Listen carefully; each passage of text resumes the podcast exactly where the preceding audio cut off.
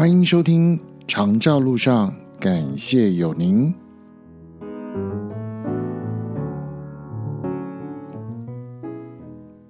嘿，亲爱的听众朋友，大家好，我是乐子，很高兴再一次来到节目当中，跟大家一起来聊聊长照二点零的这些政策。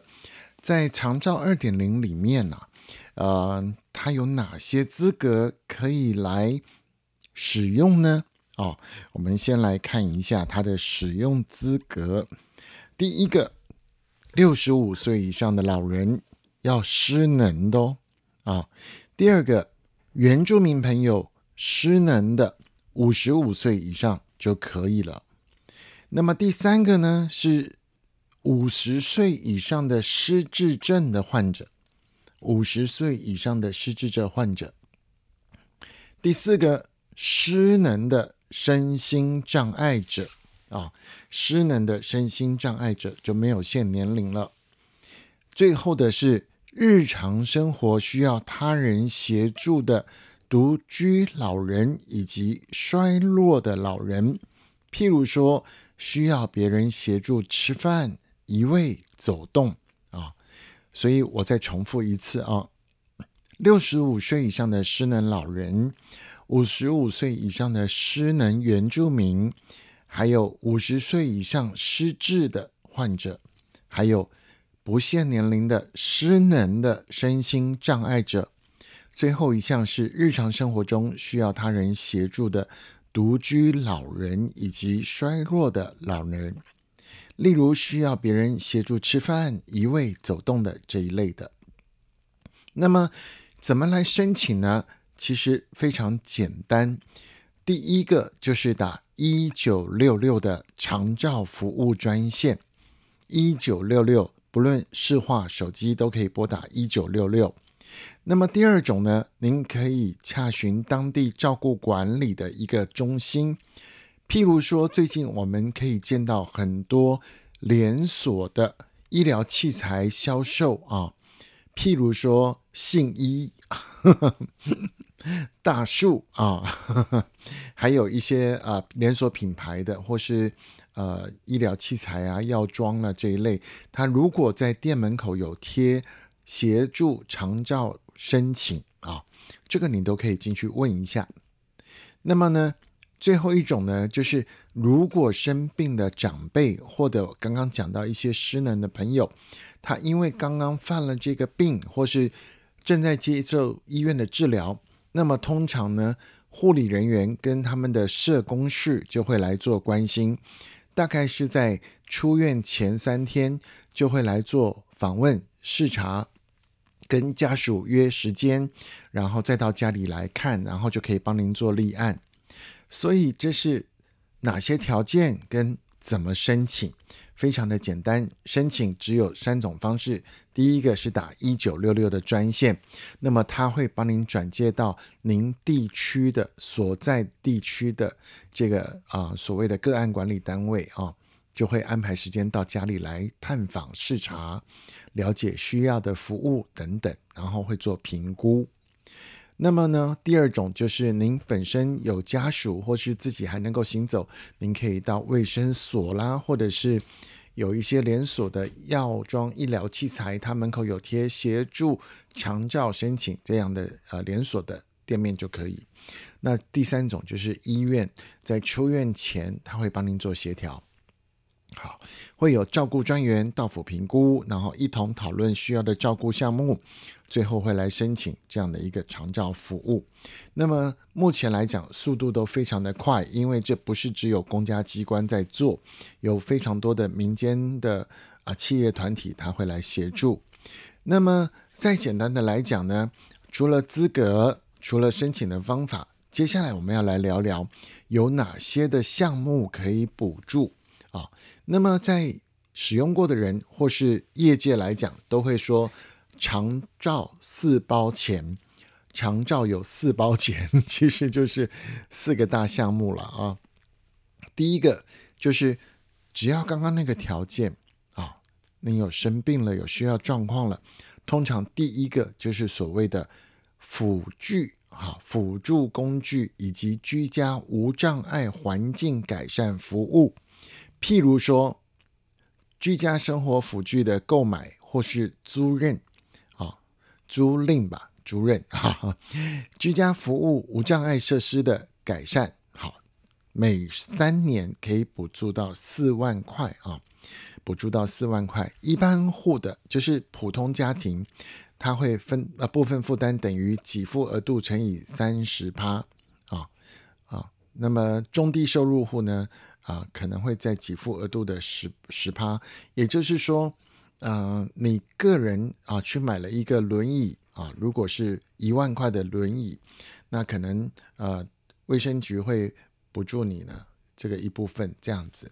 那如果你有中低收入户的证明，那个补助的额度又不太一样。好，这是呃轮椅啊、电动床啊、拐杖啦，哦，或者是呃大概零零总总有很多的项目。那拐杖要看功能性了哈。那么其次的是家里面，譬如说很多长辈他很容易会在浴室滑倒啊，所以不管是浴室或是客厅到卧室中间的墙面，你可能需要装一支栏杆来让。啊，生病的人可以扶着撑着走路要好走一点啊，或是地面厕所的地面要做防滑的这个涂胶等等啊，像这样的一个工程，它是有每三年会有四万块的补助，但是每三年它都会重新来评估是不是需要增加，所以这是需要评估的哦。好，那 total 只有四万块，所以他刚刚有讲。你用买的或是用租的啊，都可以做调整。好，那么第二个呢，就是照顾及专业服务补助的第二项叫做照顾及专业服务，譬如说居家照顾，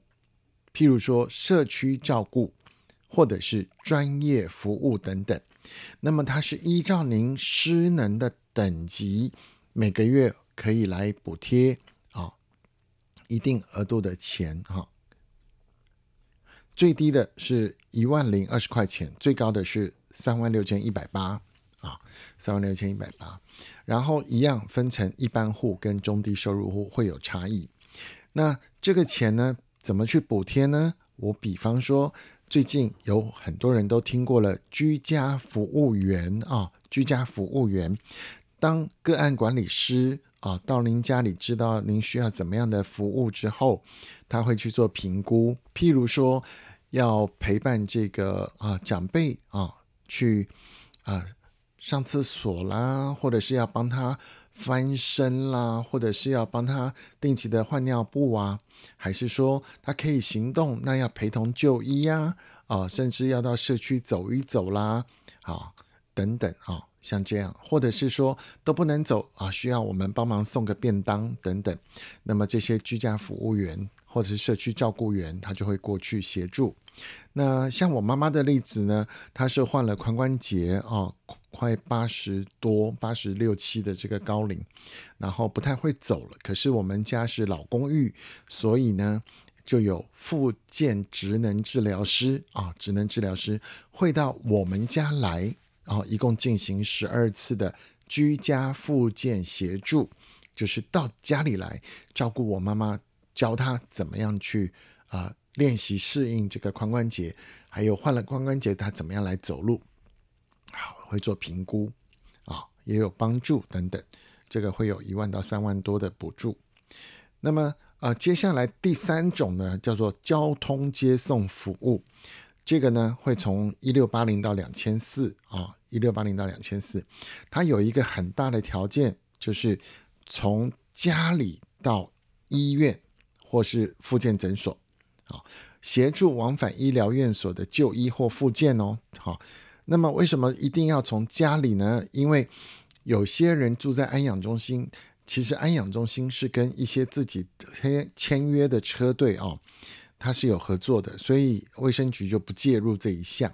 所以一定要是从家里到啊医院。那另外在近年这两年啊，也现在是嗯一百一十三年哈，二零二四年，在这一两年呢，长照的接驳车队自己有扩充一项设备，叫做爬楼梯的机器——爬梯机。它可以协助住在公寓啊二三四楼以上的人，或者是您住的这个华夏里面呢，出了电梯到一楼是有几个台阶，您下不来的。那它有必要的话，你可以额外加请这个爬梯机的服务。它就是一台直立式的，好像那种。物流人员在送货的那个立立式的一个梯子，但是它下面是有座位跟马达的，所以它可以帮助生病的人上下楼。那么以我家的经验来讲呢，在台北市区啊，三楼这个高度啊，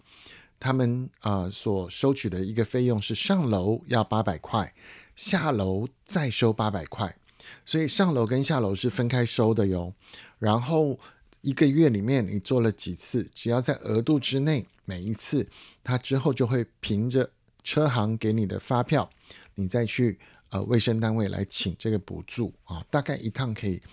呃不到三百多块钱吧。那他们的服务呢，一样有分楼层，还有要评估你家里的楼梯能不能使用这个爬梯机。为什么这样讲呢？因为我有一个朋友的父亲。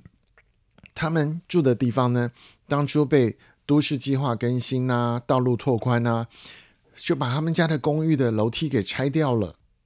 结果啊，你知道吗？它所剩下的腹地面积非常非常的狭窄，所以这四户啊公寓嘛，一楼到四楼的邻居只好去做了一个铁楼梯。那这个铁楼梯呢，还是那种旋转式的。所以你以为来到了摄影棚，还是那个大剧院里面那个歌舞厅那种旋转式的铁楼梯？你知道吗？那这种铁楼梯呢，是目前没有任何一种辅助工具可以帮二三四楼的人去带下来的。所以我同事的这个父亲呢，最后是拜托了民间的救护车啊，民间的救护车，然后呢，两个壮丁。去用了变形的担架，然后去把老人家扛下来。那出院的时候，回诊的时候也是这样扛上去。哎呀，当时真是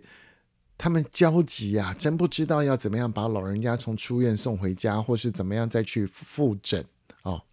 所以一次几千块钱就花掉了啊，真是情何以堪。但是。一般这个公寓楼梯的这个住户们可能就好一点，至少你有一个爬梯机可以来帮忙。好了，说到了辅具改善补助，说到了呃照顾的补助，好，还有交通的补助之外呢，最后一种就是喘息。怎么说喘息？你不要听到喘息好像以为它就是安宁，不是哦。这个喘息是针对什么呢？简单的讲，就是不管是你。照顾者啊，我们讲儿女好了。你因为上班哦，几天要出差，那这几天呢，可能老人家还可以半自理啊，半一半的空间可以自己去走路或者是吃饭等等，但是需要有人顾着。好，那我们可以请居家服务员来帮您顾啊，六到八小时，最多好像听说是十小时的照顾。那你这两三天出差的时候，就是有人可以帮忙照顾白天的这个状况。那么另外一种情形呢，就是我们很多人的家人都有请外劳，对不对？所以如果这个外劳他要请假去出外做活动，或者是说他要回国了，好，那 很多外劳他做了三年、四年，他可以回国一下。啊，大概最多一个月。那这个白天除了家里有人可以顾早晚之外，那白天的时间我们也可以请居家服务员来进行喘息的照顾。那这个喘息的照顾呢，它的补贴额度就在三万二到四万八中间，当然依照时间程度哈来做调整。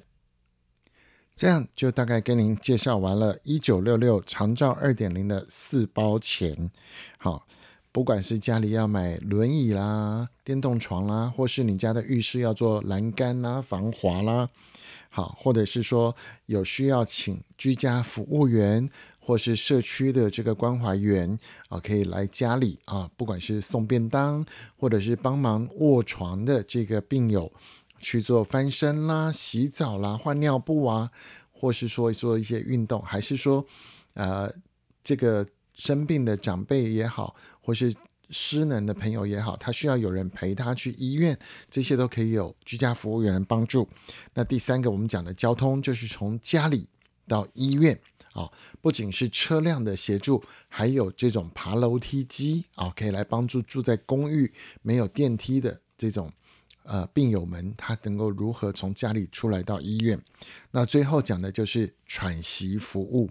所以这个喘息就是不管是照顾的儿女啊。家人啊，有事一两天要出差啦，哈，或者是你的外劳要请假啦，最多到一个月当中，你可能白天需要有人来帮忙陪伴，那你就可以申请喘息服务。所以一共有四包的钱可以来补助你。好，今天简单的大概聊了一下一九六六长照二点零这个服务系统啊，不管是什么样的人可以申请，或是说它补助了哪些项目，可以让你知道。那我最后补充一点，就是